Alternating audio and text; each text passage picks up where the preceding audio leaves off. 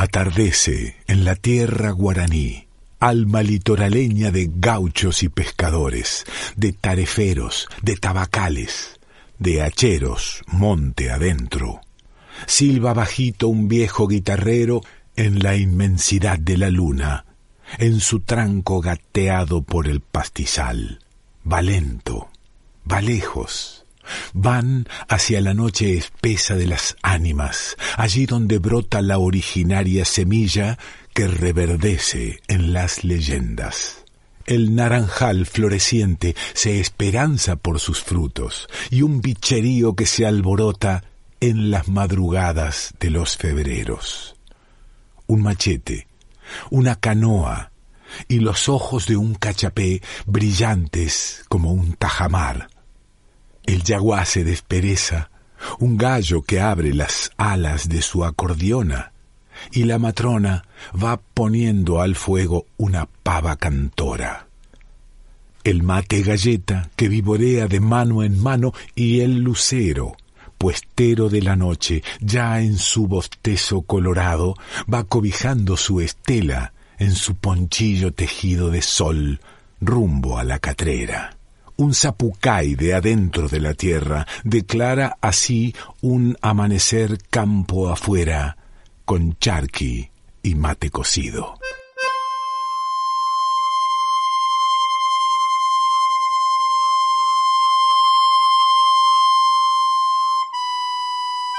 Zapucay, chamamé y leyendas del litoral.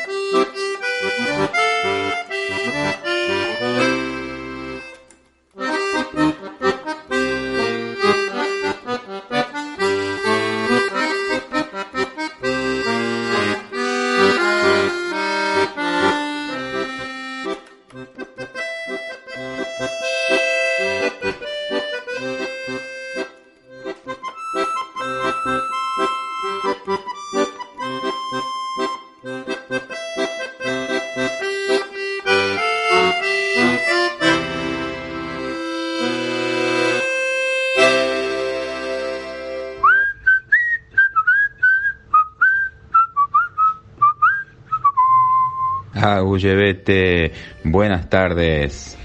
Aprovechando que estamos por aquí, eh, rodeados de lapachos en flor, y por la ribera de esta laguna, la famosa Laguna Brava, muy, muy cerca del puente Pessoa, legendario puente que fue inmortalizado en un chamamé creado por Cocomarola. En realidad es un doble rasguido pero está dentro del universo del chamamé. Y en esta canción, el cantor, el, poeta, eh, le recuerda muy dulcemente a su amada, a su chinita, y le pregunta así si ella se acuerda de una vez cuando él la besó justo debajo de este mismo puente.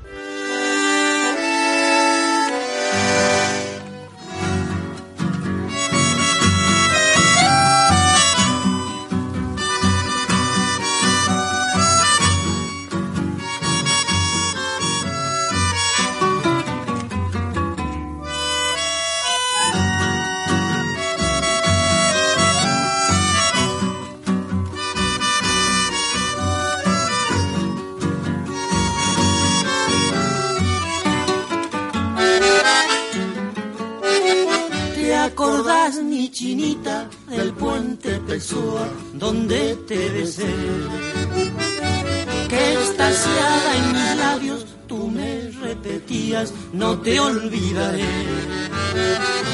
Tardecitas de sol y el testigo de amor en el puente Pessoa, querida del alma, no existió el dolor. ¿Cómo estará en la ensenada el viejo se? Como casmineros y orquídeas en flor, a quien cantó dulcemente el zorzal. Quiero volver a contemplarme en tus ojos cambar y que me beses como te besé bajo la sombra del jacarandá. Y ese largo camino que hoy el destino de ti me alejó. No podrá en su distancia vencer a las ansias de unirnos tú y yo. Entonces cantaré nochecitas de amor a ese cielo divino, cielo correntino que nos cobijó. ¿Cómo estará en la ensenada el viejo ceibal? Los jazmineros y orquídeas en flor, a quien cantó dulcemente el zorzal. Quiero volver a contemplarme en tus ojos cambar y que mereces como te besé bajo la sombra del jacarandá.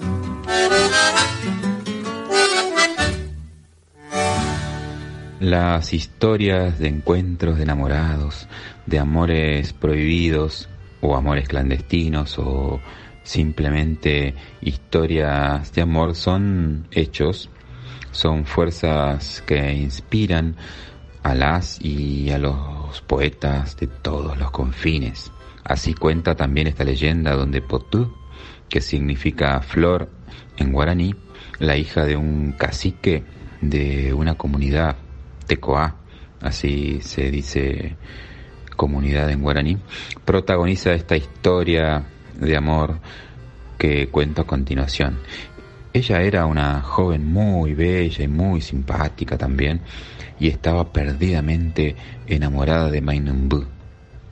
Si bien este amor era correspondido, el muchacho pertenecía a otra comunidad, justamente una con la que existían enfrentamientos históricos, conflictos muy difíciles de solucionar.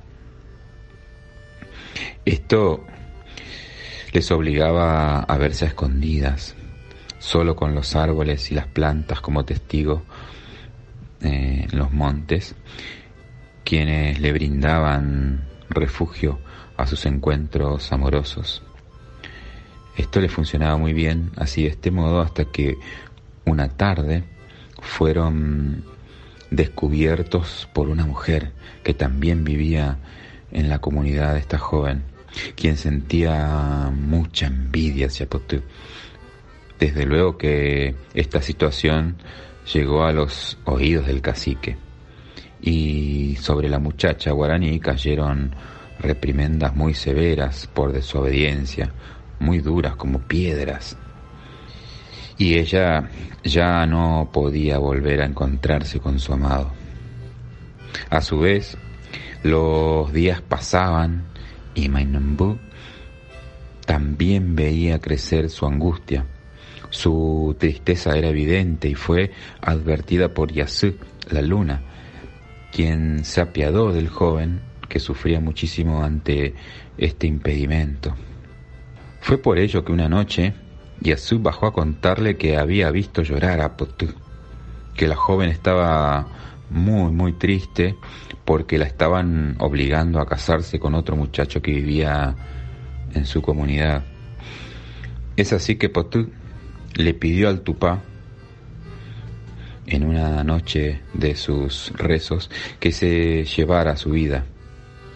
Jamás amaría a otro hombre, extrañaba mucho a su amor y no conseguiría resistir tanto dolor en su alma. Ante esto, el Tupá respondió y la transformó en una flor. Mainumbu ya conociendo este acontecimiento y con desesperación le preguntó a Yasu en qué flor habían convertido a su amada y dónde podía encontrarla. Yasu respondió, no lo sé, Nadie lo sabe, ni lo sabrá. Los designios del Tupá son secretos. Mainumbu no se quedó conforme con esto y pronto solicitó al Tupá también información y, habilidades, porque lo único que él quería era encontrar a Potuk. Tanto imploró que sus pedidos fueron escuchados y sus deseos finalmente concedidos. Tupá lo convirtió en un pájaro encantador, maravilloso, de plumaje tornasolado, muy pequeño y de los más veloces. Es así que Mainumbu anda volando solo y muy velozmente, besando a todas las flores, una por una, para así reconocer algún día en alguna de ellas los dulces besos de su amada Potú, a la que nunca, nunca más volvió a besar.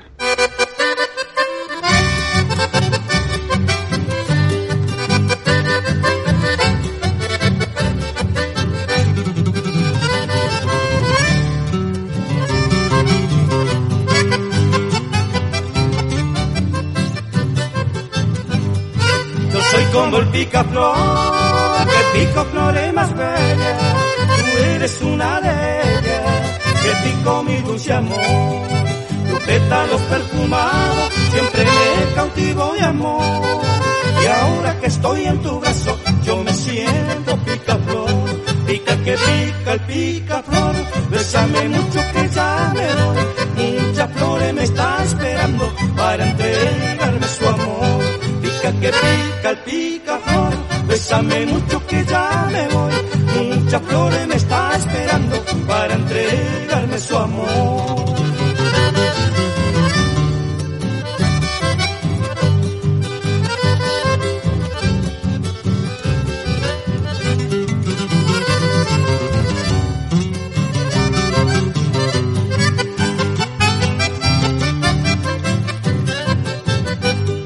Yo soy como el picaflor, pico flores más bellas. Tú eres una de ellas, que pico mi dulce amor. Tu pétalos perfumados, siempre me cautivo de amor. Y ahora que estoy en tu brazo, yo me siento picaflor. Pica que pica el picaflor, bésame mucho que ya me doy. Muchas flores me está esperando para entregarme su amor pica que pica el picaflor, bésame mucho que ya me voy, muchas flores me está esperando para entregarme su amor. Zapucay, chamamé y leyendas del litoral.